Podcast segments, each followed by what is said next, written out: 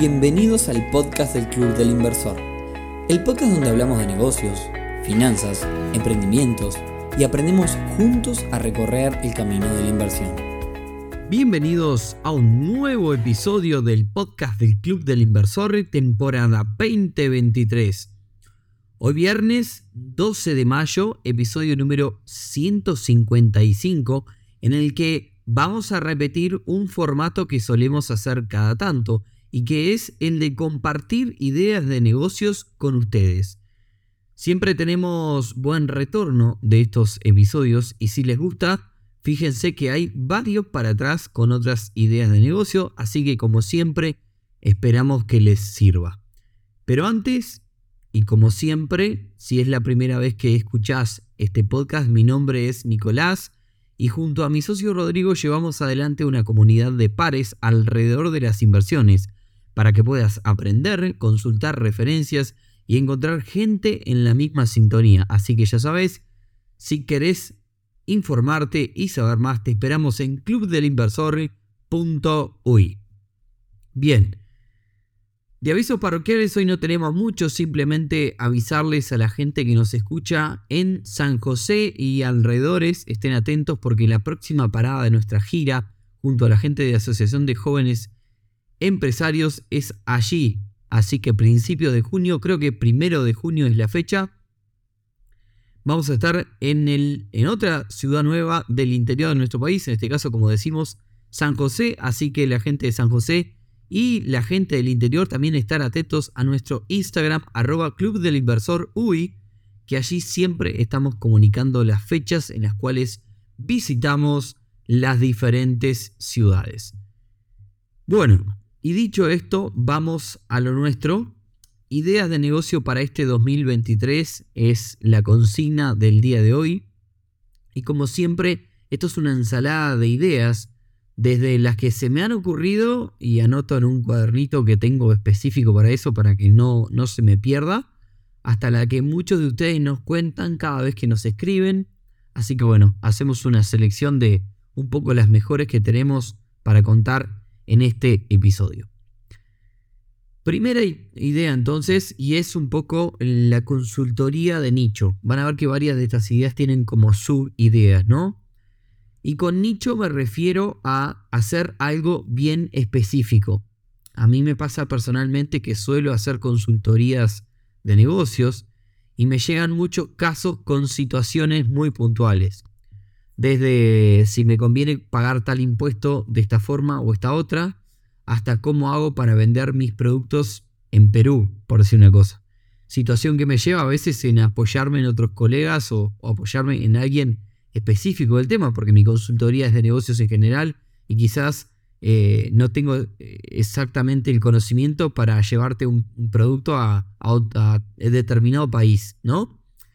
Entonces, me parece que si tú nos escuchás y sabes o tenés mucha experiencia en algo en particular, bueno, me parece que ahí hay una oportunidad de sacarle jugo. ¿Cómo? Bueno, ayudando a, otra gente con tu, tu experiencia. Porque al final del día la consultoría es eso, es aportar experiencia eh, y ayudar a, otra persona que quizás va a pasar por el mismo camino que tú estás eh, transitando. Bien, ejemplos de esto, bueno, no solo en negocios, consultoría, por ejemplo, de nutrición para personas mayores, ideal para apoyar programas de fitness y demás en gimnasios, supongamos, ¿no? Eh, otro ejemplo, si me meto en la rama de la inteligencia artificial que hoy está por todos lados, consultoría de prompts. Y verás, ¿qué es un prompt? Bueno, acá en este podcast siempre hablamos claro y, y digamos, y bien sencillo para todos. Hoy todas estas aplicaciones que están surgiendo de inteligencia artificial, de las cuales ya hablamos del chat GPT, en otro episodio se los recomiendo que vayan a escuchar, a estas aplicaciones se les puede pedir que hagan lo que querramos por nosotros. Pero la cuestión es que hay que saber cómo se las pedimos a estas aplicaciones, porque no es ayúdame y, y punto. No puedo decirle necesito ayuda con mi negocio y se terminó. Tengo que ser lo más específico posible para que la, la herramienta de inteligencia artificial me conteste de la mejor forma y con la solución puntual. Entonces, un prompt podía hacer lo siguiente. Necesito que leas la base de datos de imágenes de mi computadora y encuentres imágenes de bebés que generan empatía para una tienda de ropa y luego me hagas un texto para acompañar esa imagen en las redes sociales.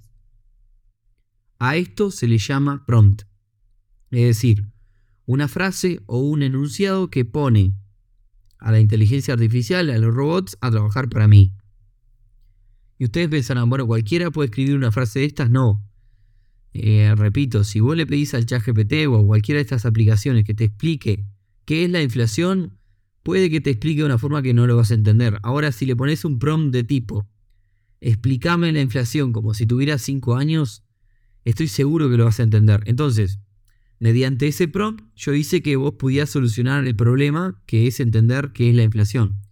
Entonces, un prompt no es cualquier cosa y ya hay personas que trabajan haciendo estas frases para lograr lo que tu negocio necesita.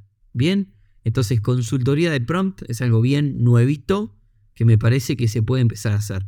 Se puede cobrar bien barato porque es algo sencillo, pero, pero es necesario. A ver, una última más consulta de nicho. Eh, bueno, el mundo de los influencers y creadores de contenido.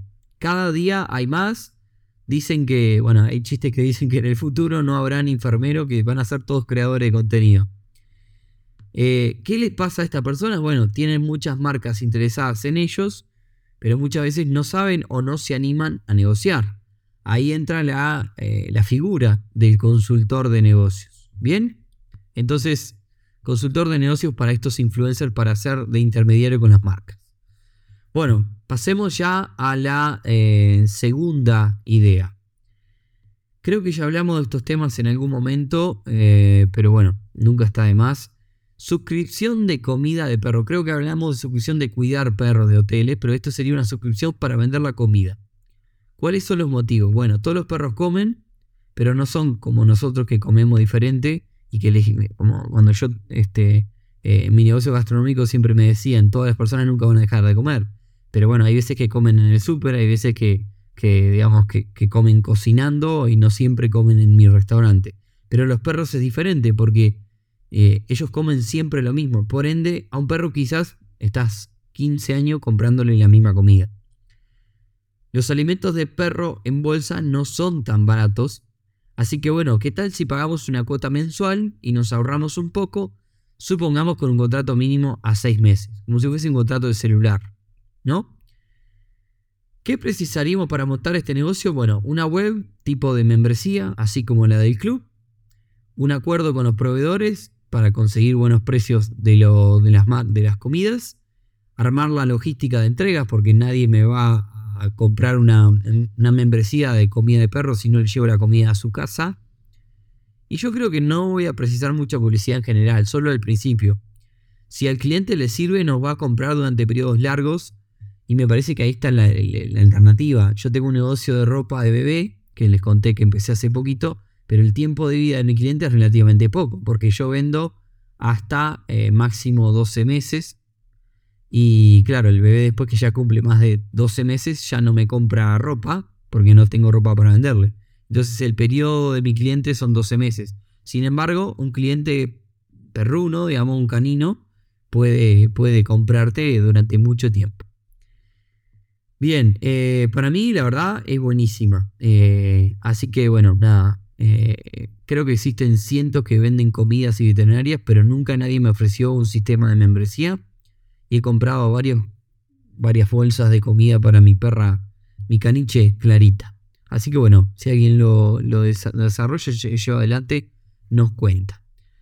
Tercera idea, y aclaro que esta tiene como tres o cuatro subideas. Así que bueno, papel y lapicera si les interesa el rubro. La idea es crear un estudio para creadores de contenido, así como nosotros acá en el club, para gente que hace podcast, por ejemplo, como este. El motivo principal de esto es que la cantidad de podcasts que están surgiendo es un montón.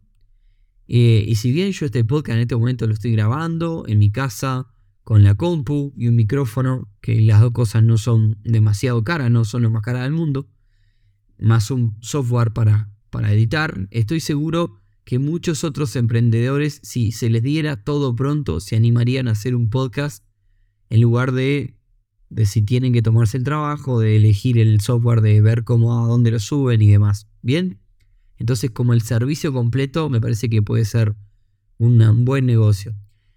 Y bueno, acá ya hay variantes, ¿no? La otra vez escuchaba en otro podcast una persona que dijo que puso un estudio móvil en una camioneta. La persona lo que hacía era grababa un montón, con un montón de empresas sin la limitante del lugar. Iba hasta tu empresa y, básicamente, bueno, tenía que trasladarte a ningún lado para grabar los, los episodios. Él iba con la camioneta a la puerta de tu empresa o tu casa. Incluso visualmente la camioneta la tiene toda proteada y hace publicidad constante recorriendo la ciudad. Eh, por otra parte, si nos convertimos en referente de esto, podemos incluso vender, si nosotros fuéramos como el estudio ideal para grabar podcast, podemos vender los equipos. Bueno, ¿no quieres venir al estudio? Te vendemos la compu, el micrófono y, la, las luces, eh, la consola y te vendemos el pack podcast, digamos, para que lo puedas hacer tú mismo. Bien. Y bueno, montar un estudio, como decía, si lo tenéis muy lindo, por más que no sea móvil, que sea fijo, es una buena idea porque, eh, si, sobre todo si lo tenéis lindo, es más como instagramiable. Y no te olvides que si van a pasar creadores de contenido por tu estudio, probablemente para ellos sea un atractivo eh, poder grabar allí. ¿Bien? Y como le decía, ideas para creadores de contenido, eh, esto es en realidad más que idea, es otra idea aparte, es crear un marketplace de influencers y creadores. Un mercado libre donde vos, yo soy una empresa de medicamentos y, y bueno, busco en mi rubro cuáles son los influencers que yo puedo contratar y qué servicios me dan, cuántos seguidores tienen, eh, qué red social utilizan. Puede ser influencer de todo tipo, ¿no? Ejemplo, bueno, en, la área nutrición tengo, eh, no sé, Natalia, Pablito, Daniela, fulano y menor. En el área de finanzas, bueno, tengo otro fulano y esta otra fulana. En el área de deporte, tal y otro. Entonces yo soy una empresa de medicamentos y bueno, busco en el área de medicina cuáles son los influencers que pueden ser desde gente de Instagram hasta gente de LinkedIn, ¿no? O de Twitter.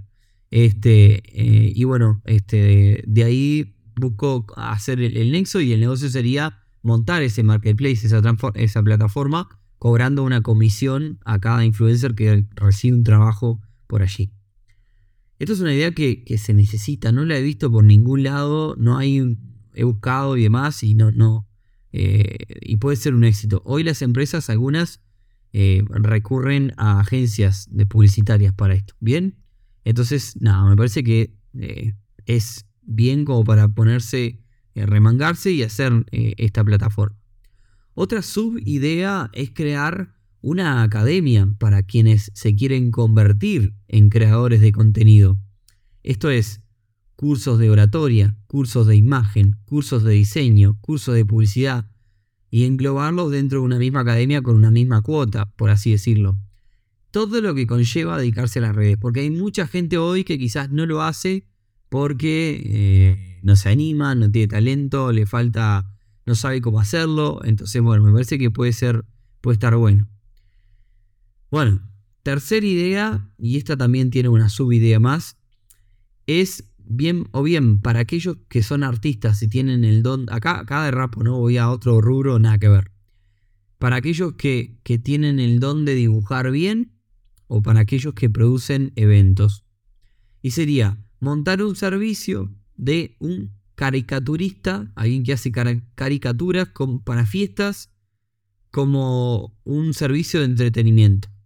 Como en una fiesta se contrata un mago o una banda para entretener y animar a la gente, bueno, vender el servicio de un caricaturista que va a tu evento y hace dibujo de los asistentes como un servicio de entretenimiento. ¿Cuántas veces fuimos a eventos y vemos la cabina de fotos, eh, la banda de música, el mago, el estandapero? Bueno, eh, llevar a alguien que, haga dibujos. Eh, y en lugar de fotos, que, bueno, que sea dibujo, que incluso podrían ser hasta dibujos digitales. Me parece que esta idea me la mencionó alguien que, que se dedica al tema de esto y me parece que está buenísima. Y si hay alguien que, la va a llevar adelante, nos cuente. Creo que la clave es que puedan ser eventos chicos. No, no me parece que diera como para una fiesta de 200 personas porque quizás con dos o tres horas de servicio puede hacer 10, 15 caricaturas. Entonces es bien como para un evento de una empresa chica, ¿no? Un evento de 20, 30, 40 personas. Este, me parece que puede estar bueno. Y la subidea de esto es hacer lo mismo, venderlo como servicio de entretenimiento para fiestas, pero eh, esta, esta la, pensé, la pensé yo en base a esto que me han contado. La famosa sala de escape como servicio de entretenimiento para fiestas. A ver, contratamos en una fiesta una cabina de foto, bueno, en de lugar eso, una sala de escape, donde se meten seis personas y tienen que resolver el acertijo para poder escapar de esa sala. Tiene que ser una sala que se pueda montar y desmontar. Y ahí, si bien es una idea original, es medio complicada la logística. No sé si es viable. Pero, pero, pero, podría ser una sala que esté dentro de un salón de fiestas y que esté montada de forma fija. Como un servicio de un salón de fiestas. Así que si sos un salón de fiestas y nos estás escuchando, bueno, y llevas adelante esta idea y te va bien, bueno, espero que después nos invites a jugar en la sala de escape sin cobrarnos. Bueno, y para cerrar, eh, la última idea que también algo hablamos hace poco y que tiene que ver con los autos clásicos. Hace poco salió una ley que se pueden, eh, que dice que se pueden importar autos clásicos de determinado año hacia atrás, creo que es del 80 o del 75 hacia atrás, sin impuestos. Pero bueno, no se pueden vender. Entonces no podrías comprar un auto que quizás vale 50 mil dólares en plaza lo podés comprar en Estados Unidos en 10.000 y venderlo en 50k, no puedes hacerlo. Pero la pregunta que yo me hago es, si no se pueden vender, si los alquilamos para eventos, fotografías, producciones, no sé, ahí la validez legal en cuanto a esta ley, si se puede explotar comercialmente estos vehículos que traemos desde afuera. Pero me parece que algo más se tiene que poder hacer con estos vehículos. Y bueno, le dejo los deberes a alguna persona que lo haya pensado. Ahora la pregunta es, ¿Te gustó alguna de estas ideas o estas subideas?